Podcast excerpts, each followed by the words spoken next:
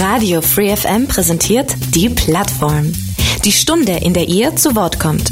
Ihr wollt euren Verein oder eine neue Initiative vorstellen? Ein spezielles Thema soll mehr Aufmerksamkeit bekommen?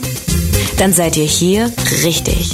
Montag bis Donnerstag von 4 bis 5 und am Sonntag in der Wiederholung ab 12. Interessiert? Mails unter plattform at freefm.de oder Ulm 938 6284. Willkommen zur Plattform. Es ist 16 Uhr, Radio Free FM, die 102,6 die Frequenz oder www.freefm.de. Wer uns gerne auch im Stream zuhören möchte, mein Name ist Michael Trost und Thema in der heutigen Sendung ist eines aus dem medizinischen Bereich. Ähm, ja, unsere Überschrift, sagen wir, das, was wir veröffentlicht haben, hat den Titel Uni hilft Ulm, sagt vielleicht noch nicht ganz so wahnsinnig viel aus. Es geht aber um eine Typisierungsaktion, die mit, naja, jetzt zwei Jahren Pause an der Universität Universität, also zwei Jahre Corona-Pause, wie in den Jahren mindestens 2018 und 2019 stattfindet. Typisierung hat was mit Stammzellen zu tun, hat ein bisschen mit Thema Leukämie zu tun und, und, und. Darüber haben wir auf jeden Fall heute drei Gäste bei uns hier im Studio und die dazu sich auskennen oder gar auch aktiv mitgewirkt haben. Was ich damit meine, das werden wir gleich dann hören, erfahren von meinen drei Studiogästen. Und das zum einen, sie ist schon das dritte Mal da, äh, die Katharina Acker. Katharina, herzlich willkommen zurück hier bei uns im Radio. Hallo, ich freue mich auch, dass ich wieder in der Sendung sein darf. Dann ist die Helena Nebauer heute das erste Mal im Radio. Helena, herzlich willkommen. Vielen Dank für die Einladung. Und außerdem ist der Michael Müller da, noch ein Michael, also heute im Studio. Michael, auch dir ganz herzlich willkommen. Ich sage auch mal Hallo. Schön, dass ihr den Weg heute Nachmittag ins Studio zu uns gefunden habt und über euer Anliegen, über euer Thema ein bisschen mehr berichten werdet, denn ich denke, es ist ein sehr wichtiges Thema. Es ist nicht nur, naja, mal gehört, sondern da geht es ja auch wirklich um helfen, Menschen helfen und darüber sprechen wir dann gleich ein bisschen detaillierter in den, ja, folgenden 60 Minuten. Aber bevor wir dort einsteigen und ähm, ja, darüber sprechen, machen wir es wie immer. Wir machen eine kurze Vorstellrunde. Ich schlage vor, Katharina als erfahrener Radio mit äh, oder Hase sozusagen oder auch schon Gast. Äh, du weißt schon ein bisschen, wie die Vorstellrunde läuft. Dann können die zwei anderen noch ein bisschen zuhören und stell dich einfach nochmal Kürze vor, das Wichtigste vorweg für die Hörer. Ja, genau. Ich war auch schon mal ähm, zweimal in der Sendung. Mein Name ist Katharina Acker und ich studiere Humanmedizin an der Uni Ulm seit 2016 und bin äh, seit da ähm, auch ähm, bei der Aktion Uni hilft ähm, engagiert. Genau. Und mir macht das sehr viel Spaß. Ich freue mich, dass wir jetzt zum zehnten Mal die, die Aktion durchführen können und am 1. Ähm, Juni unseren Aktionstag auch planen an der Universität Ulm, wo wir zur Blutspende und zur Stammzelltypisierung einladen. Ja, genau. Ja, ihr macht es schon zehn Jahre, sagst du gerade. Und äh, das heißt, das ist schon eigentlich ein ja fest etablierter Termin. Und ich glaube, der ist immer so Ende Mai, Anfang Juni, wenn ja. ich mich recht erinnere. Ähm, so vom Umfang, also wie viele Menschen sind da immer bei euch dann irgendwo präsent? Wie viele kommen da? Also wie groß ist das Ganze angelegt und wie viele Menschen sind auch eurerseits da engagiert? Also ähm, unsererseits, wir sind so ein Team aus circa bis zu so 20 ähm, Studenten aus unterschiedlichen Semestern. Und ähm, wir planen das das ganze Jahr über, haben auch verschiedene kleinere Aktionen sonst. Ähm, es ist spendenbasiert. Wir sammeln immer Spenden, um die Typisierung eben auch zu finanzieren, kooperieren mit der Transfusionsmedizin ähm, in Ulm, also dem Institut für Transfusionsmedizin und dann ähm, übergeordnet auch mit der deutschen äh, Stammzellspenderdatei, die auch ihren Sitz ähm, in Ulm dann hat. So circa, also beispielsweise Blutspender haben wir jetzt so auf 200 geplant Plätze für den Aktionstag am Donnerstag. Und ähm, bei den Typisierungen sind wir eigentlich offen nach oben, ähm, weil das dann über ein Stäbchen auch geht, was sehr einfach ist, wie wir wissen, seit Corona ähm, mit dem Stäbchen sich abzustreichen. Und ähm, insgesamt von den Zahlen konnten wir über die Jahre, also seit 2011, ähm, läuft eben diese Aktion, konnten wir 2763 Menschen typisieren. Und davon kamen dann 51 Entnahmen zustande. Mhm. Also schon was Größeres. Auf jeden Fall war einfach nur ein bisschen die Einordnung. Und zu diesem Team gehört dann auch, ja, die Helena. Helena, was ist genau deine Funktion? Was ist dann am ersten oder bist du da auch dann dabei oder in welchem Kontext irgendwie ist das dann auch, dass du zuständig tätig mit, ja, mitarbeitest? Also tatsächlich, ja, ich ähm, bin auch bei diesen Aktionstagen dabei. Ich helfe auch ähm, tatkräftig mit, die Menschen abzustreichen. Also kein Corona-Abstrich, beziehungsweise mehr diese Typisierungsaktion. Und meine Hauptaufgabe ist vielleicht auch beruflich jetzt gesehen mehr ähm, im Nachhinein, wenn es dann einfach darum geht, auch das Blut dann zum Patienten zu bringen. Jetzt haben wir noch gar nicht gesagt, was du eigentlich sonst machst oder deine Vorstellung eigentlich noch ein bisschen kurz gehalten. Genau, ich mache meine Ausbildung zur Notfallsanitäterin beim Deutschen Roten Kreuz hier in Ulm. Bin jetzt im dritten Lehrjahr. Mhm. Ja, und dann sehr eng auch mit Katharina und mit der Uni wahrscheinlich dann irgendwie thematisch verbunden. Ihr kennt euch wahrscheinlich dann auch über die Arbeit, oder? Nee, wir kennen uns hobbymäßig, so. äh, haben wir uns kennengelernt, aber natürlich ähm, ist auch das Fachliche, also ist dann einfach verbindend, äh, wenn man sich da austauschen kann. Mhm. Schön. Michael, dann kommen wir zu dir auf jeden Fall auch noch. Ja, mein Name ist Michael Müller, ich bin 42 Jahre alt, komme aus der Nähe von Heidelberg, also eine kleine Strecke hierher gelegt nach Ulm. Und ähm, ich habe mich äh, damals registrieren lassen und auch gespendet und auch erfolgreich. Deswegen bin ich auch hier, vermute ich mal. Ähm, das heißt, ich kann leider nicht dabei sein am Donnerstag, aber ich kann ja heute ein bisschen was erzählen. Ich bin selbst im Management bei ähm, MLP und verheiratet, drei Kinder, alle noch klein, deswegen immer chronisch übermüdet. Ja. Das ist so mein, mein Background. Ja, und du warst bei einer dieser ähm, Aktionstage in den letzten Jahren dann selber dabei und hast dann quasi dort erfolgreich, wie man so will, ja, einem Menschen helfen können, wenn ich das richtig Ich weiß nicht, wie alt die Damen neben mir sind, aber ich habe vor über 25 Jahren mich äh, typisieren lassen und ich vermute mal, so. das war ist knapp, oder? Bei euch? 26, 25. Okay, ja. Okay, das ist schon also ein bisschen früher. Es ist nicht erst in den letzten Jahren zurück, sondern es ist dann schon eine ganze Zeit zurück. Aber äh, bei dir auf jeden Fall steht eine Erfolgsstory im Hintergrund und die über, äh, über, ja, über die sprechen wir dann auch nachher noch ein bisschen genauer. Okay, gut. Ich glaube, dann versteht man so ein bisschen, um was es geht. Also auf jeden Fall die Thematik oder beziehungsweise Thematik, ja genau, ist glaube ich klar. Und das ganze Projekt heißt Uni hilft Uni Ulm oder einfach Uni hilft Ulm oder wie, wie ist genau die richtige Bezeichnung? Uni hilft Ulm Uni ähm, hilft nennen Ulm. wir uns ähm, als lokale Gruppe eben und wir stehen, unterstehen eben der äh, BVMD, also der Bundesvertretung äh, deutscher Medizinstudenten, die ein Zusammenschluss eben der Fachschaften an den deutschen Universitäten ähm, eben für Medizin ist. Und dabei gibt es eben als Initiative Uni hilft und dann eben an verschiedenen Uni einzelne Gruppen, mit denen wir auch in Austausch stehen, beispielsweise in Heidelberg, in Frankfurt. Ja, es ist also somit eine bundesweite Aktion, der eben die Uni Ulm sich angeschlossen hat. Und dann gibt's wahrscheinlich immer in den einzelnen ja, Unis dann irgendeine Crew, wahrscheinlich studentisch überwiegend, die ja. das dann zum einen organisiert, zum anderen dann eben durchführt und dann ähm, ja sich eben auch jetzt wie jetzt bei euch jetzt heute der Fall eben mit Medien beziehungsweise einfach mit der Information dann eben befasst.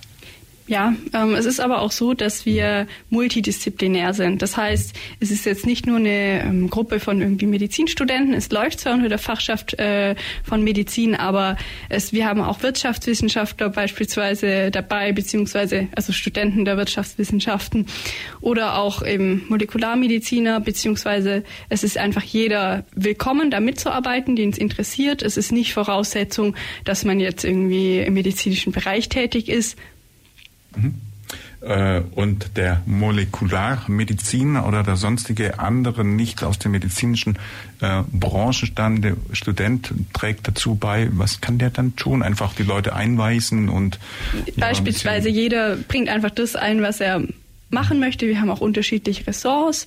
Ähm, Leute, die jetzt eben für die für die Medien oder so zuständig sind, aber auch die, die Spenden sammeln, die den Aktionstag planen, die die Kommunikation übernehmen mit der Stammzellspenderdatei. Ja, ähm, oder auch Leute, die sich eben um die Finanzen kümmern. Das haben dann auch gerade Leute, die jetzt äh, Wirtschaftswissenschaften studieren, übernommen. Ja, aber es ist äh, im Endeffekt 2011 entstanden, weil ähm, auch über eine Initiative erstmal von der molekularen Medizin, als eine Studentin, ähm, ein Student an Leukämie erkrankt war an der Uni Ulm und die Kommilitonen daraufhin diese Stammzelltypisierungsaktion erstmals initiiert haben und daraufhin dann auch ein Spender gefunden worden, werden konnte und diese Aktion dann fortgeführt werden ja. konnte. Das heißt, ein konkreter Fall im eigenen medizinischen Umfeld war der Auslöser und ihr habt es dann seither beibehalten und ich glaube, demjenigen und derjenigen, der betroffen war, konnte auch geholfen werden nach dieser Aktion. Habe ich so in Erinnerung, ja. oder? Ja, das haben mir die ja. damaligen ähm, also die bei der ersten Aktion, auch bei der Initiierung damals dabei waren, ähm, damals so gesagt. Ja. Und die haben uns auch noch als alte Hasen quasi eingeladen 2016. Also das, ähm, ja. Bist du dann so ein bisschen die, äh, ja, Chefin des Org-Teams auch? Nein, oder? nein. nein. Ähm, ich bin jetzt nur für Social Media und so ein ah, bisschen den, Aus, den ähm, Auftritt ähm, in den Medien verantwortlich, weil mir das auch Spaß macht und ähm, aber auch zusammen mit anderen. Wir haben immer quasi so Untergruppen, wo einfach verschiedene Leute sich ja engagieren und ähm, ja, es ist einfach schön aufgeteilt. Mhm. Ja, und du hast gesagt, seit 2016 bist du dabei. Helena, wie, wie ist es bei dir? Wie lange bist du in dem Umfeld schon mit beim Team? Tatsächlich bin ich das erste Mal mitgeholfen, habe ich letztes Jahr bei der Marathonmesse. Mhm. Genau, und seitdem immer mal wieder schreibt mir Katharina, wie es ausschaut an den und den Terminen. Ja. Und meistens klappt's. Und also jetzt der Marathonmesse ist ein Event am ähm, Donnerstag, also den 1. Juni, ist jetzt der große Event, euer Highlight sozusagen der Uni. Das heißt, wenn wir das schon gerade ansprechen, gibt es dann neben eben dem Termin mit dieser Typisierung an der Uni auch noch weitere Termine, wo ihr dann äh, in irgendeiner Form dann aktiv seid? Also Marathonmesse habt ihr gerade angesprochen, da kommen wir auch noch kurz drauf, was es damit auf sich hat. Ähm, andere Events auch noch? Also es ist unterschiedlich. Wir haben einfach als Hauptaktion eben diese, diesen Aktionstag. Das ist unser wichtigstes Event im ganzen Jahr. Ja. Ähm, wir planen dann aber auch immer noch mal kleinere Aktionen, je nachdem. Wir waren auch schon auf der Physikumsparty, haben da Glühwein verkauft, um Spenden zu generieren. Wir hatten im Jahr 2018 und 2019 ein Benefizkonzert im Café Jam organisiert, ähm, haben aber auch zum Beispiel beim Waffelverkauf ähm, an der Uni gemacht und da eine kleine Spendenaktion angeschlossen. Und ähm, momentan läuft auch ähm, überregional, also für die Blutspende, ähm, auch ein Wettbewerb, dem wir uns auch anschließen, äh, in dem dann auch alle Blutspender, die jetzt am Aktionstag kommen, auch eingeschlossen werden können, wenn sie das möchten, um dann ähm, vielleicht auch der Uni Ulm oder der Fakultät da eben den Sieg zu bescheren. Mhm. Ja, und ähm, also es geht jetzt in dem Fall, weil wir auch Blutspende angesprochen haben, dann sowohl um das Thema äh, Stammzellentypisierung äh, als auch um das Thema Blutspende. Das ja. heißt, es ist im Prinzip zwei Zwecke, die mit diesem Tag ja. verbunden sind. Genau, wobei der ähm, übergeordnete Zweck ja das Leben zu retten ist von mhm. diesen Patienten. Und die Blutspende, ähm, eben mit einer Vollblutspende kann man drei Leben retten. Ähm, und mit einer Stammzelltypisierung, wie gesagt, ähm, wenn es dann passt, wenn es ein Match gibt, dann ähm, das Leben eben der jeweiligen Person. Ähm, ich habe verstanden, auch im Vorgespräch, Katharina, dass es auch verschiedene Arten dieser Krankheit gibt. Vielleicht einfach mal ein bisschen, erklär den Hörern so ein bisschen den ja, medizinischen Hintergrund, was damit genau. alles zu tun hat. Also man kann insgesamt sagen, dass in Deutschland circa 11.000 Menschen pro Jahr an Leukämie erkranken und dann eben auch eine Behandlung nötig wird. Es ist auch unterschiedlich. Es gibt verschiedene Formen auch von äh, Leukämie, die unterschiedlich aggressiv sind. Und vor allem die akuten Formen ähm, sind dann besonders schädlich beziehungsweise schreiten besonders schnell voran und bedürfen dann meistens auch ja, einer ähm, schnellen Intervention. Mhm. Und dabei ist eben eine Stammzelltransplantation dann ähm, eine Möglichkeit, um die Leukämie zu heilen. Eine oder die einzigste? Die einzigste. Die einzigste. Beziehungsweise. Man kann ja auch Bestrahlung und äh, verschiedene Dinge eben davor schalten, aber ähm, schlussendlich werden eben Krebszellen erst, wenn sie ja wirklich komplett abgetötet werden, ähm, ja ausgeschalten. Mhm. Ist das ja eine Krankheit, die zunimmt oder, oder stagniert, immer da ist, immer im gleichen, äh, in der gleichen Größenordnung auch irgendwo auftritt oder wie ist, gibt's Also es ist unterschiedlich in dem Sinne, bei, bei Kindern kommen manchmal ähm, Leukämien vor, aber generell kann man sagen, dass Leukämien eigentlich eine Krankheit eher im höheren Alter sind, weil dann mhm. ähm, eben die Zellschäden auch ähm, ja, Zellschäden in den Vorläuferzellen, die eben für die Blutbildung zuständig sind, zunehmen und es dann eben zu Fehlern kommt und diese Fehler ja, führen dann eben zu Entartungen. Und deswegen äh, kommt es dann eben zu einer Leukämie. Das heißt, eine Leukämie ist auch eine Ansammlung eben äh, von, von weißen ähm, mutierten ähm, Blutkörperchen, könnte man sagen. Mhm. Du sagst, im höheren Alter kann man das irgendwie aufs Jahrzehnt oder irgendwo in etwa, wo so vielleicht die Häufung eintritt, 50er Jahre, also mit dem Alter 50, 60, 70? Ab 60, so ab 60. circa wird es, geht es dann auch mhm. ähm, höher. Ähm, ja, es kommt aber auch darauf an, dann im Endeffekt, wenn ich ähm, eben die Chance, dass die Transplantation eben ähm, ja, von Erfolg gekrönt ist, haben möchte, dass eben die HLA-Merkmale möglichst übereinstimmend sind. Das kann man HLA. sich vorstellen wie ein äh, Match quasi. Oh ja. ähm, jede Zelle, ähm, also die, die einen Kern hat im Körper, die hat wie einen Ausweis, kann man sich vorstellen. Und auf diesem Ausweis ähm, stehen eben ihre individuellen Merkmale drauf und die sind eben pro Mensch individuell. Es gibt ja auch Transplantationsabstoßungen und die resultieren eben daraus, dass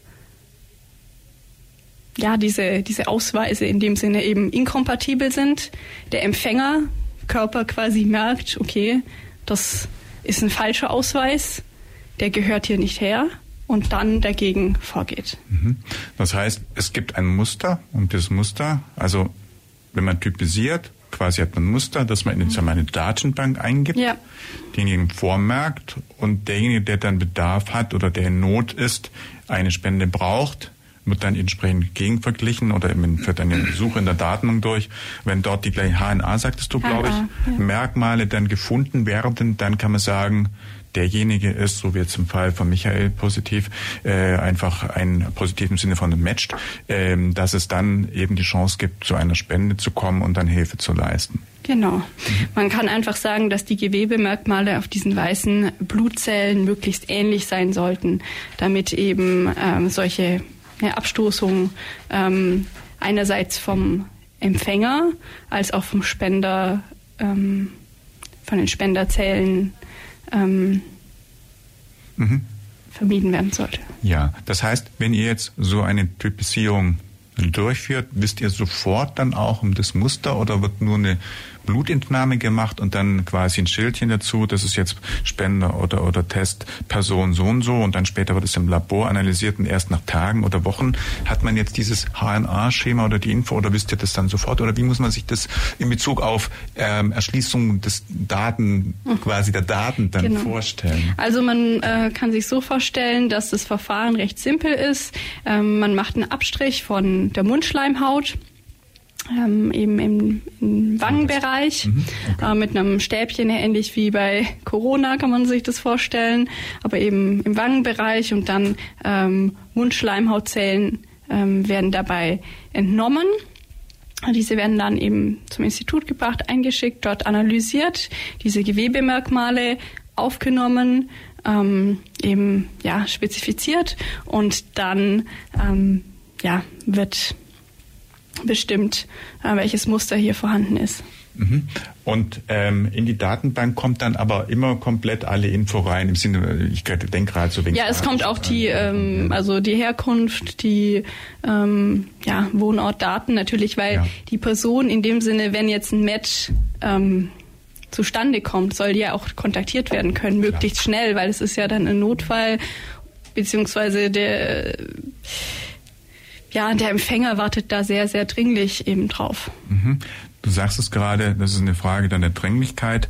Also wenn jetzt äh, bei jemandem die Notwendigkeit diagnostiziert wird, dann läuft sofort da ein Prozess los, der dann sofort äh, bei euch in Ulm in diesem Fall oder auch in anderen Städten, in anderen Universitäten oder, oder Krankenhäusern dann sofort äh, eben in der Datenbank quasi äh, nachsucht, wo könnte jetzt ein möglicher ähm, ja mit der gleichen, mit dem gleichen Muster passender Spender sein? Also es gibt ähm, im Endeffekt verschiedene ähm, Register, mhm. die aber in, in deutschlandweites Register wiederum einspeisen. Und dieses deutschlandweite Register ist wieder ein Teil von einem weltweiten Register. Das heißt, wenn jetzt jemand quasi ähm, in Amerika ähm, ja, Blutkrebs bekommt, dann ähm, wird weltweit auch äh, ein möglicher Spender eben gesucht. Und es kann dann gut auch sein, dass es eben ein Spender in Deutschland da das perfekte Match ist. Ja, das heißt, sind alle miteinander vernetzt. Das heißt, es kann sein, wenn es eine ganz spezielle Form und ein Muster ist, dass wenn hier in Ulm, in Baden-Württemberg, in Deutschland nichts gefunden wird, dann irgendwer in den USA ja. geeignet ist. Und dann würde derjenige in den USA einen Anruf kriegen, hier an der Uni Ulm oder an der Universitätsklinik Ulm, dringlicher Bedarf und dann würde der innerhalb kürzester Zeit eingeflogen? Michael Nein. Nein. Da ähm, können wir jetzt dann am besten eigentlich den äh, Michael dazu fragen. Er hat nämlich ähm, Stammzellspenden, wie äh, Stammzellen, wie gesagt, schon gespendet und ähm, kann vielleicht berichten, wie genau. es bei ihm gelaufen ist. Also man erfährt tatsächlich nicht, an wen man spendet. Also ich habe da einen Anruf bekommen 2017 ähm, für weitere Untersuchungen. Ähm, kann ich ja gleich was dazu sagen. Gerne. Und ähm, am Ende ähm, habe ich tatsächlich über drei Jahre warten müssen. Und dann muss der Spender und die ähm, oder der Empfänger sein Okay geben, dass man auch überhaupt die Daten des anderen zu sehen bekommt. Also man ist äh, in Spende, man weiß noch nicht, hat es geklappt, hat es nicht geklappt, man erfährt gar nichts und erst drei Jahre später ist dann quasi die Überraschung groß, ja, ob man Kontakt haben will oder nicht. Und ja. Aber am Anfang weiß man nicht, äh, an wen man spendet. Ja. Wie ist das denn überhaupt von der äh, Verbleibedauer, wenn du einmal in der Datenbank drin bist, ist man dann auf Lebenszeiten dort registriert oder ist das gilt dann nur für eine gewisse Zeit? Also ist das unendlich dann oder wie ist das? Nein, man kann auch das zurückziehen natürlich, äh, ja. wenn man das nicht mehr möchte, kann man ähm, sagen, dass man die Datenlöschung eben beantragt. Das sind ja in dem Sinne Daten, die man dort eingegeben hat auf freiwilliger Basis. Okay, aber es ist an sich von der medizinischen Seite her keine, äh, ja, dass man sagt, nach zehn Jahren irgendwie ist das nicht mehr tauglich, nicht mehr verwendbar. Die Information, wenn jemand gibt im Endeffekt, hat, dann kann der das sein Leben lang theoretisch als äh, Spender Na, irgendwo. Nein, es gibt oder? ein äh, Limit. Ähm, mhm. für, ich glaube irgendwie so ab 65, 70 oder so. Irgendwann ist der Punkt erreicht, wo man, glaube ich, nicht mehr spenden kann. kann ja. Oh ja. Mhm. Also es gibt ähm, auch beispielsweise, wenn ich jetzt jemanden neu zur Typisierung über äh, 55 ist es eben nicht möglich, sich typisieren zu lassen, weil man, jetzt kommt man wieder auf diesen Punkt, ab diesem Alter, ab dieser Altersgruppe steigt einfach das natürliche Leukämie-Risiko eben an mhm. und ähm, jemand, der eben selbst krank ist, kann ja nicht für jemand anderen dann eben spenden. Und deswegen ja. ist es auch wichtig, ähm, ja, möglichst viele junge, gesunde Menschen eben zu typisieren. Also ist äh, im Prinzip bei 55 Schluss. Das heißt, wer jetzt zuhört und sich überlegt, mitzumachen am Donnerstag und jetzt jetzt Ü55, der würde dann an der Stelle nicht teilnehmen können. Ist das so? Ja. Er kann aber natürlich ähm, Kinder, Neffen, Nichten, alle möglichen, die er kennt, ähm, die da in Frage kommen, motivieren und bei uns vorbeischicken. Mhm. Okay, das auf jeden Fall. Und ähm, nochmal gefragt, also du weißt aber heute, Michael, wer letztendlich deine Stammzellen oder wer, wem du helfen konntest. Auch wenn du es am Anfang nicht wusstest, heute hast du Informationen dazu. Genau, wir haben sogar Kontakt. Ja, also, sogar Kontakt. Genau. Kann, Ja. kann ich ja vielleicht später was dazu sagen, noch ein bisschen. Ähm, wir haben Kontakt, haben uns auch getroffen tatsächlich schon. Mhm. Und war natürlich ein sehr emotionaler Moment. Und ein total schönes Gefühl, dann jemanden in die Arme zu schließen, ja, der dann ja, fast schon genetischer Zwilling ist, ja. Die Plattform Free FM. Heute Nachmittag geht es um das Projekt Uni hilft Ulm. Es geht um Typisierung, es geht um Blutspenden, es geht um äh, Leukämie, es geht darum, Menschen aber zu leben, äh, zu retten, Le Menschenleben zu retten. Und wir haben schon gerade ein bisschen gehört, ähm, wie das Ganze so abläuft. Haben aber noch mal eine Pause, so ein paar, naja, Fakten und ein paar Randbedingungen auch recherchiert. Katharina, das war so nicht die Nachfrage von mir, wer kann denn und wie lange stehen die in der Datenbank? Da haben wir jetzt noch ein paar konkretere Antworten und auch vielleicht noch in Bezug auf das, äh, was die Teilnahme angeht, nochmal die genauen Rahmenbedingungen. Sagen wir doch einfach nochmal. Ja, man muss also mindestens 50 Kilogramm wiegen, um spenden zu können und im Alter zwischen 80, äh, 18 bis 60 Jahre alt sein.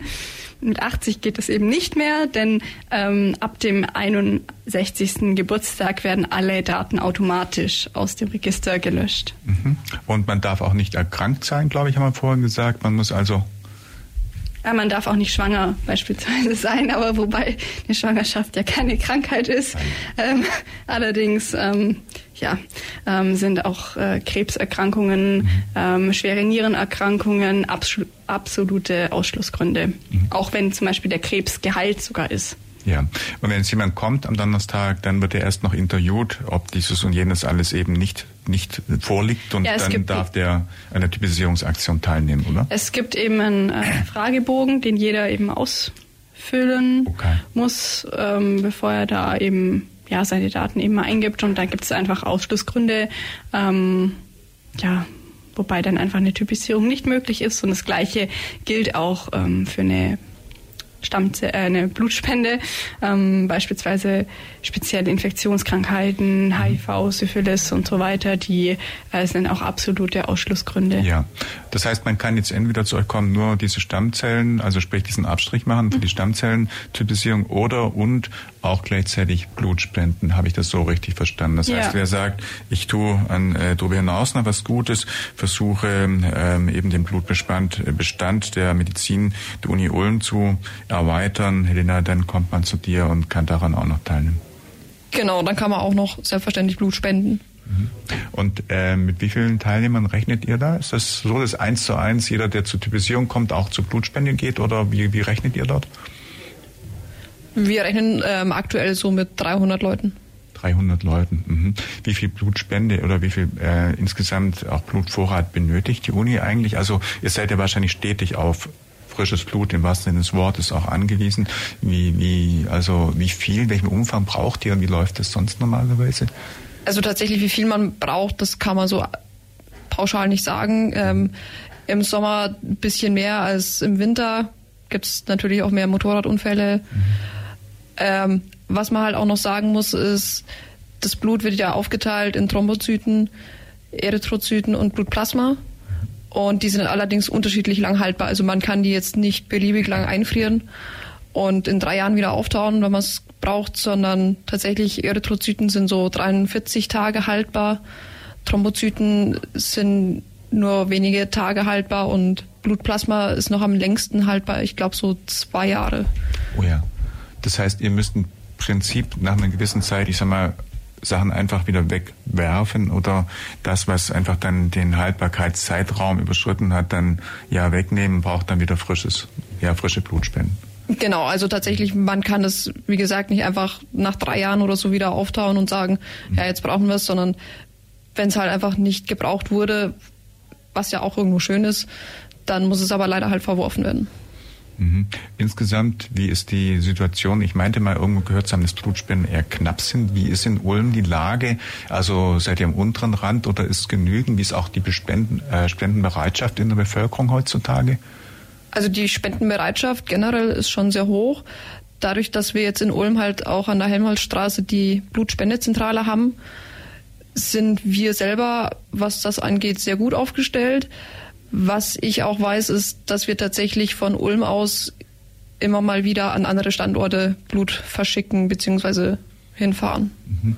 Ist medizinisch gesehen Ulm schon ein, äh, glaube ich, sehr bedeutender Standort auch dann, oder? Also für Mediziner, Katharina, da hast du wahrscheinlich jetzt auch als Medizinstudentin so ein bisschen den Überblick. Also ist Ulm schon, also auch mit dem BWK, mit Uni und allem äh, und Universitätsklinik, äh, medizinisch gesehen schon ein wichtiger Standort in Deutschland, oder? Man kann das schon so sagen, würde ja. ich. Ähm, und gerade eben äh, das Institut für Transfusionsmedizin ähm, spielt da auch eine große Rolle eben ähm, bei der DSST Süd ähm, im, im, in dem ähm, Register. Mhm. Ja, also auf jeden Fall ein wichtiger Punkt. Ähm, lass uns nochmal für alle diejenigen, die jetzt nicht so genau wissen, wie das mit der Typisierung, was genau hintersteckt, wir haben schon verstanden. Es wird ein Abstrich gemacht, es wird dann eingeschickt, es wird dann im Prinzip in der Datenbank ein Muster eingeschickt. So, und nun also haben wir den Fall, den wir vorher beschrieben haben.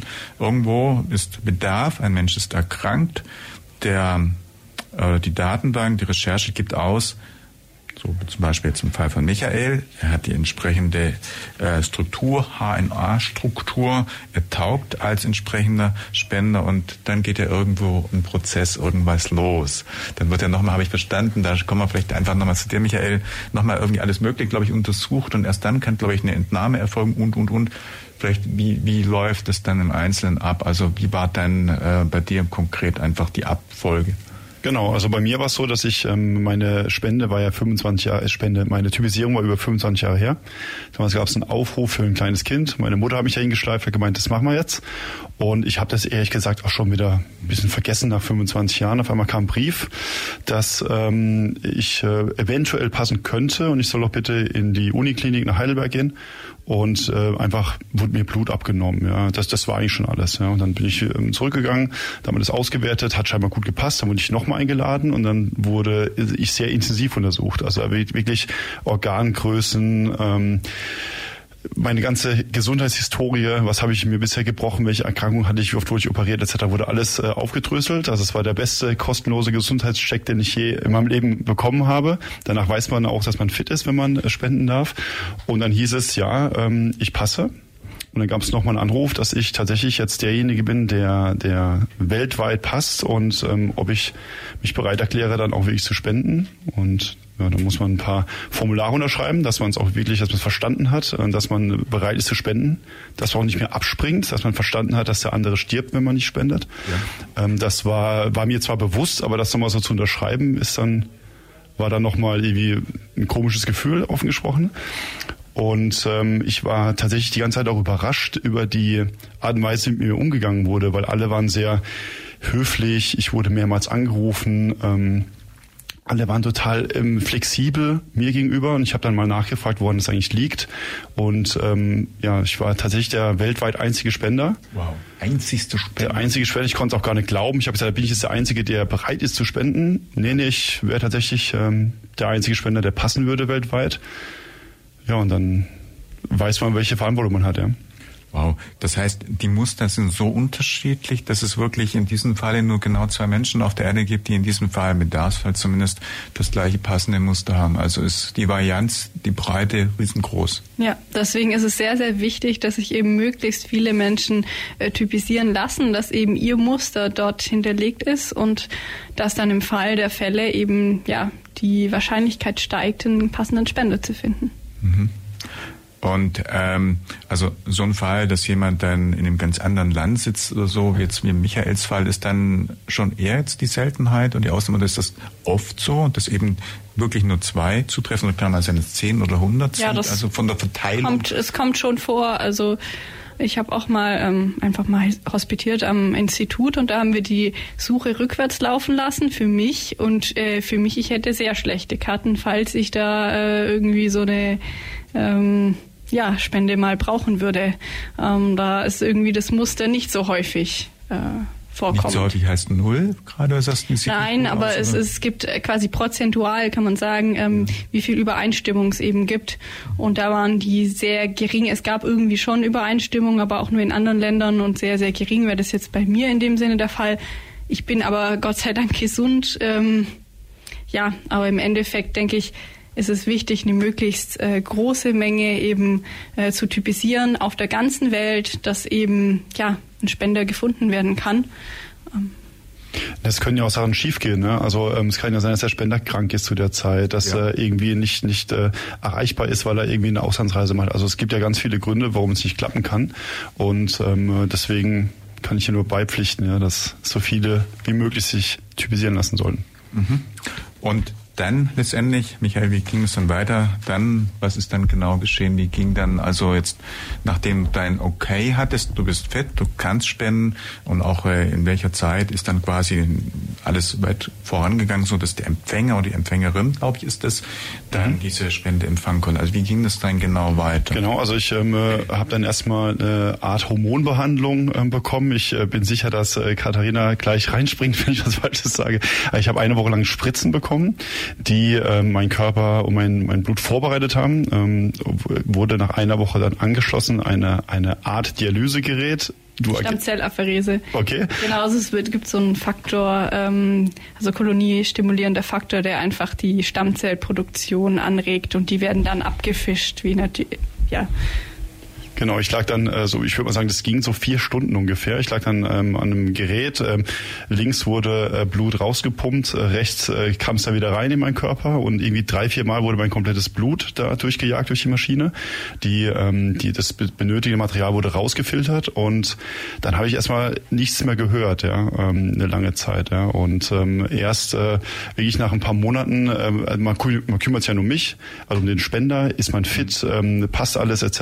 Und dann habe ich aber immer wieder reingebohrt, habe gesagt, Mensch, jetzt, wie sieht's denn aus? Und dann hat man mir zumindest zugesteckt, sie dürfen mir nichts sagen, aber die Spende hat geklappt. Und ähm, es wäre vom Alter her, könnte es meine kleine Schwester sein. Ja. Das war, das mehr wusste ich aber nicht. Ich wusste nicht, in welchem Land ja. oder wer genau. Das waren so die Info, die ich bekommen habe. Und alles andere dann erst äh, nach ein paar Jahren. Mhm. Nach ein paar Jahren absichtlich oder also sprich gibt es da irgendwie so einen, im Sinne von Informations einfach äh, eine, eine, eine Blockade oder eine Daten, wo soll man sagen, Sperre oder wenn alle Beteiligten einverstanden sind, auch jetzt zum Beispiel die Empfängerin und sagt, ich möchte gerne mit meinem Lebensretter Kontakt aufnehmen, wäre es dann sofort auch möglich oder gibt es auch gesetzlich? Nee, drei Jahre. Drei Jahre. Das, Gesetzlich das, so ist, also, oder? Vermute ich. Es war zumindest so, dass äh, ich keine Möglichkeit hatte. Ich hatte gesagt, es ist mhm. kein Problem, es ist sofort möglich. Die, die Empfängerin auch, aber es wurde erst drei Jahre später.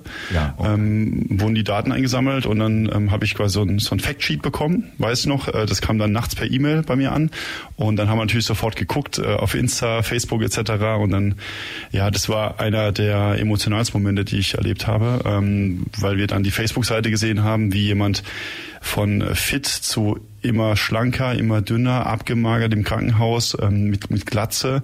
Und ich will es nicht übertreiben, aber da waren schon so, ey, das geht nicht mehr lange gut. Und auf einmal sieht man, hey, ich habe die äh, Spende erhalten und wie sie sich dann erholt hat. Und es war ein total ähm, komisches Gefühl, dann da auch eine Nachricht zu schreiben und die hat sich auch sofort gemeldet. Und seitdem haben wir Kontakt per WhatsApp. Ja. Haben uns auch schon getroffen. Oh ja. Mhm. Und ähm, ja, insofern, das gibt dir natürlich bestimmt auch ein, ganz besonderes Gefühl, weil du hast ein Leben gerettet an der Stelle. Ich habe tatsächlich, was ich mich, äh, wo ich mich verwundert habe, ist, dass ähm, auch im Bekanntenkreis da echt diskutiert wurde, ähm, weil meine Frau war, war schwanger zu der Zeit und ja, bist ja sicher, dass du spenden willst. Das ist so auch mit Risiken verbunden und äh, dann habe ich erstmal so den Bekannten Verwandtenkreis aufgeklärt, äh, wo denn mein Risiko wäre. Ja, ja, das ist doch, dann wirst du doch innen aufgesägt am Rücken. Und dann habe ich gesagt, nee, nee, ich ähm, krieg äh, eine Woche Spritzen, ja. der wird Blut rausgenommen und das ist, äh, also das Einzige, was bei mir wäre, ist, dass ich vielleicht den einen oder anderen Tag Kribbelsymptome habe. Ähm, das wäre aber nach einer Woche rum, so war es dann auch. Und wenn ich mir überlege, ich kann da jemand retten, das Leben und äh, da geht ein Leben einfach weiter für, ich habe da mal ein, zwei Tage Kribbelsymptome, dann das steht ja in keinem Verhältnis. Und äh, da habe ich erstmal gemerkt in meinem Bekanntenkreis, ähm, wie, wie viel Unwissenheit bei dem Thema da ist. Und äh, das war doch erschreckend, ja. Mhm. Und also Rücken wird nichts aufgesägt, nur dass jemand bei jetzt nicht bei der Aktion irgendwo oder bei dem Wort irgendwie zusammenzog. Katharina, also vielleicht dann noch mal. Ja, also es gibt in dem Sinne ähm, zwei Verfahren, also über den Beckenkamm, eine Knochenmarksentnahme, das ist ein invasiveres Verfahren, da braucht man auch eine Vollnarkose und eben das ist eine kleine, ja, eine OP. Mit einer Stanze wird das dann eben rausgestanzt. Das wird vor allem eher dann ähm, ja, angewandt, wenn einfach so eine Apherese nicht möglich ist. Aber meistens mittlerweile auch schon bei Kindern wird eben diese Apherese angewandt, weil sie einfach weniger invasiv ist. Mhm. Ja. Und ähm, Risiken, Risiken in dem Sinne von denjenigen, der jetzt bei der Typisierung mitnimmt, sich registrieren lässt, sind eigentlich nicht. Also weil wir es gerade angesprochen haben, dass deine Frau Michael gesagt hat, oh, Risiko und ja, meine Frau, meine Frau, dich, muss ich reingrätschen, meine Frau verteidigen. Meine Frau hat da nichts gesagt. Der Bekannten- und Verwandtenkreis. Verwandten. Ähm, meine Frau war da total dafür und Alles für die war das auch außerhalb jeder Frage, ob wir das machen. Ja. Mhm. Also die Verwandte, nicht die Frau, genau. Also die Bedenken sind aber, können jetzt streuen, Katharina. Also man kann einfach sagen, dass ja, durch dieses, ähm, so diesen koloniestimulierenden Faktor wird das ähm, Immunsystem in dem Sinne schon ein bisschen, bisschen angeheizt während dieser Zeit, dass einfach die mehr ähm, Stammzellen gebildet werden. Mhm. Und ähm, dann kommt es eben so in lokalen, also dass man fiebrig sich ein bisschen fühlt, eben abgeschlagen ist, ähm, Gliederschmerzen hat, so ein bisschen vielleicht wie bei einer Grippe, könnte man sich das vorstellen, diese Symptome gibt's. Ähm, bei Langzeitwirkungen ist bisher nichts bekannt. Also man ist tatsächlich, ähm, ähm, wie du beschreibst, am Ende so ein bisschen wie, wie nach einem, wenn man ein bisschen gelaufen ist, ja, dass so die Beine ein bisschen schwer sind und wirklich wie in der Krippe. Aber an dem Tag danach, also nach der Spende, nachdem man gespendet hat und die, die Spritze nicht mehr bekommt, ist alles weg. Also wirklich am, am Aufwachen am nächsten Morgen ist es wie vorher. Und ich will auch noch betonen, dass da nichts äh, zurückgeblieben ist oder irgendwie, sondern sofort ist wieder der Fitnesszustand hergestellt und man fühlt sich gut. Ja. Mhm, gut, also insofern riesige Bedenken, die man jetzt vielleicht irgendwo haben müsste, bestehen nicht. Kurzzeitig ist man ein bisschen, ja, angeschlagen, sage ich mal, aber mit, wie du sagst, Ende der Spritzen, die man einige Tage bekommt, ist dann auch dieses, diese Symptomatik dann weg. Ich glaube, wir wollten noch ganz kurz natürlich über die Begegnung, Michael, über diese eindrucksvolle ja, Situation, du triffst den Mensch, den du gespendet hast, ein bisschen mehr hören. Ja, das war total verrückt, ähm, denn man muss wissen, dass äh, die Person war 28 damals ähm, und ähm, aus Texas und äh, Afroamerikanerin und hat mir schon geschrieben, dass die ganze Familie durchdreht ähm, und äh, wir wollten dann wirklich mit Sack und Pack kommen. Dass sie für die Regierung arbeitet, wurde es aber untersagt in der Corona-Phase, dass sie überhaupt raus darf. Ihr Mann ist auch beim Militär, deswegen die durfte nicht äh, raus. Äh, die hat mir mit 30 Verwandten gedroht, äh, die alle quasi mich kennenlernen wollen, Tanten etc. Und ähm, da war ich schon ganz schön nervös, aber es hat dann ähm, nicht geklappt. Sie ist dann mit ihrem Mann gekommen, alleine. Ähm, das war letztes Jahr, 2022. Da wurden die Reisebedingungen gelockert und dann äh, ja, stand sie auf einmal da und äh, da fehlen einem tatsächlich dann die Worte. Ich bin jetzt nicht der Typ, der sofort emotional wird, aber das war dann schon ganz besonders und da haben wir uns in die Arme geschlossen und äh, ja, war dann zwei Tage haben wir uns getroffen, waren dann hier und äh, heiratet sie nächstes Jahr und äh, hätte gern, dass ich komme. Muss ich gucken, ob ich das organisieren kann, aber das ist das schon, es ist irgendwie es ist ein verrücktes Gefühl, jemanden, äh, der auch noch dann jünger ist, auch so das Leben irgendwie, das Leben weitergeht und die ist jetzt auch wieder fit und gesund und kann alles machen. Das ist wirklich ähm, also wie ich verrückt, ja. Mhm. Ist dann gesichert, wenn jemand so eine erfolgreiche äh, Spende bekommen hat, dass das dann auch, äh, ja, wie soll ich sagen, aufs komplette Leben dann hin funktioniert? Keine das kann man nicht so sagen. Kann man nicht sagen. Kann man nie sagen. Man mhm. weiß ja nie, was, was noch kommt, was sich entwickelt und was mutiert in dem Sinne. Mhm. Ähm, man will es eben nicht hoffen. Man hofft einfach das Beste. Ja, und dann, genau. Ja, schön. Ihr wolltet noch ein paar andere Aspekte ansprechen. Wollen wir über Blutspende sprechen? Genau, also bei der Blutspende gibt es ja wie gesagt man macht eine Vollblutspende. Daraus werden dann einfach die drei Punkte herausgefiltert. Erythrozyten, also das sind die roten Blutkörperchen, die eigentlich den Sauerstoff im Körper transportieren. Dann die Thrombozyten, das sind die Blutplättchen, die sind einfach bei der Gerinnung sehr wichtig. Wenn man sich jetzt irgendwie aufschürft, eine Wunde hat, dann sorgen die einfach dafür, dass die, dass die Wunde verschlossen wird. Und das Blutplasma, das ist einfach dafür da, dass die ganzen das ist so der flüssige, die flüssige Komponente, dass die ganzen festen Bestandteile im Blut einfach drin schwimmen. Mhm. Und je nachdem, was der Patient dann eben hat, ähm, kann er die einzelnen Punkte eben bekommen. Zum Beispiel ähm, rein rote Blutkörperchen, wenn er jetzt ähm, zum Beispiel einen schweren Autounfall hatte oder so, dann wird es häufig gegeben, dass er einfach die roten Blutkörperchen hat, dass der Sauerstoff im Körper transportiert wird. Oder eben, wenn eine Krankheit besteht, wie zum Beispiel eine Thrombozytopenie, dass der Patient dann einfach Thrombozyten, nur Thrombozyten bekommt. Mhm. Ja, das sind so die Hauptpunkte. Mhm, ja, ähm, du hast vorhin gesagt, ihr habt nicht nur und werdet nicht nur ein, ähm, eine Spendenaktion im Rahmen von Uni Hilft Ulm am 1. am 1. Juni ist es, am äh, 2. 1. Am 1. Juli. Ersten, ja, genau. Ähm, dann haben, sondern ihr werdet das auch wahrscheinlich wieder bei Einstein-Marathon oder Einstein-Messe dann wieder machen, oder?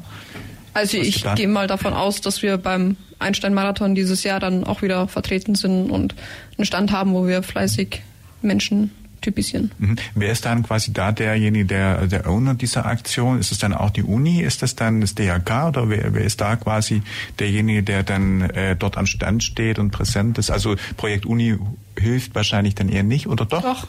Doch, ist es. Ja, das ist war es. einfach quasi von uns, ähm, ja, oder von mir letztes Jahr eine Idee, weil ich halt selber da ganz gern äh, mitlauf und Ach, dort eben sehr viele junge, gesunde ähm, Leute vorbeikommen, die eben für eine Spende auch in Frage kommen. Und da habe ich dann mal nachgefragt, ob das denn möglich wäre, bei der Marathon-Messe einen Stand zu bekommen. Das war dann sehr unkompliziert und spontan noch möglich. Und wir haben damals 60 Leute sogar abgestrichen. Mhm. Das war jetzt dann einmal oder schon? Das war nur einmal bisher, einmal, ja. aber ähm, wie gesagt, wir haben das gute Erfahrungen gemacht und wollen das auch für die Zukunft fortführen. Weiter etablieren dann auf jeden Fall. Mhm. Ja, und äh, es gibt auch ein paar, glaube ich, weitere Aktionen, ein paar Punkte, die wir noch irgendwo auf der To-Do-Liste haben sozusagen. Ja, also ähm, vielleicht nochmal ein Rückgriff, warum Blutspende wichtig wäre, noch äh, um das abzuschließen, den Punkt. Ja. Also wie gesagt, Blutspende ist einfach deshalb wichtig, auch wenn der Patient jetzt keine chronische Erkrankung hat, einfach irgendwie was kurzfristiges, zum Beispiel ein Motorrad, Autounfall, sonstiges, dass da halt einfach wirklich Blut immer vorhanden ist. Und wir haben es ja vorhin schon gehört, es ist leider nicht immer oder man kann es leider nicht ähm, drei Jahre, fünf Jahre einfrieren und dann wieder auftauen, sondern es ist halt leider eine begrenzte Haltbarkeit, dementsprechend auch immer wieder Blut spenden. Also ich kretsch da ganz kurz rein. Meine jüngste Tochter, ähm, die hat äh, sehr starke Gelbsucht gehabt und die hat auch Blutspenden gebraucht ähm, im vierten, in der vierten Lebenswoche. Von da gesehen äh, bin ich zweimal betroffen, ja. Von da gesehen war ich auch mal Empfänger mit, mit der Familie. Das ist auch echt wichtig und es vergessen viele, wie oft Blut gebraucht wird. Ja, ich persönlich ähm, spreche da auch aus Erfahrung. Das hat mich auch so motiviert, eigentlich mich zu engagieren, weil ich als äh, Baby äh, ein Frühgeborenes war und äh, da eine Sepsis bekommen hatte und man mir dann das Leben äh, gerettet hat mit einer Blutspende ähm, und Immunglobulin. Und da bin ich immer noch dankbar und denke mir, dann würde ich auch gern was zurückgeben und habe bisher schon zweimal gespendet, auch selbst. Ich vermute, Katharina, das hat dich auch bewogen, Ärztin zu werden, oder? Ein bisschen?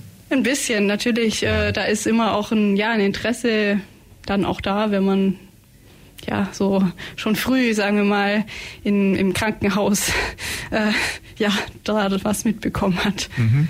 Sagen wir vielleicht noch, wo man sich am Donnerstag zu welcher Zeit äh, melden kann, wie dort die Modalitäten sind und wie man ja letztendlich zu euch findet, alles was noch relevant ist. Ja, genau. Also es ist wichtig. Wir haben äh, diesen Donnerstag unseren äh, zehnten Aktionstag Uni hilft Ulm ähm, an der Universität Ulm. Dafür könnt ihr dann an der ähm, Haltestelle Uni Süd aussteigen und dann einfach den Haupteingang ähm, seht ihr dann ausgeschildert schon, ähm, reinkommen und dann in Richtung Lehrsammlung, dort äh, wo der Grundstein auch der Universität Ulm äh, liegt, dort findet dann auch äh, sind die Flächen, wo wir äh, eben das die Blutentnahmen äh, stattfinden und ähm, ihr seht uns dann auch schon, wir haben verschiedene Banner und so weiter aufgestellt. Es gibt dann auch für die Blutspender ähm, ein Mittagessen gestellt und ansonsten auch zur Stärkung Kuchen und Getränke. Mhm. Voranmeldung ist keine möglich, das heißt, es kann jemand, der äh, teilnehmen möchte, kurz entschlossen hinkommen, oder? Ähm, doch, also für Blutspende muss man sich anmelden. Mhm. Ähm, da gibt's ähm, auf dem DRK also äh, auf der Website vom DRK äh, kann man den Termin finden und sich kurz äh, eben anmelden online. Ja. Mhm.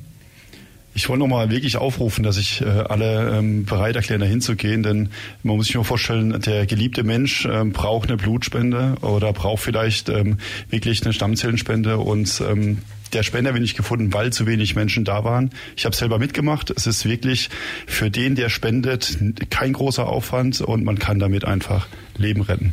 Hm? Ja, deswegen wollen wir nochmal alle sagen, kommt am ähm, Donnerstag bei uns vorbei zur Aktion. Wir freuen uns sehr auf euch glaube ich, Message haben wir gesetzt. Wir sind tatsächlich gleich auch schon wieder am Ende der Sendung. Katharina, Elena, Michael, ganz herzlichen Dank, dass ihr heute da wart. Das war die Plattform zum Thema Ulm hilft und äh, das war's dann für heute auch wieder. Wir sagen gemeinsam Tschüss, macht's gut und die Plattform dann morgen wieder. Bis bald. Bis dann. Ciao. Tschüss. Das war die FreeFM-Plattform auf der 102,6. Vergangene Sendungen gibt's zum Nachhören auf freefm.de slash Programm slash Plattform.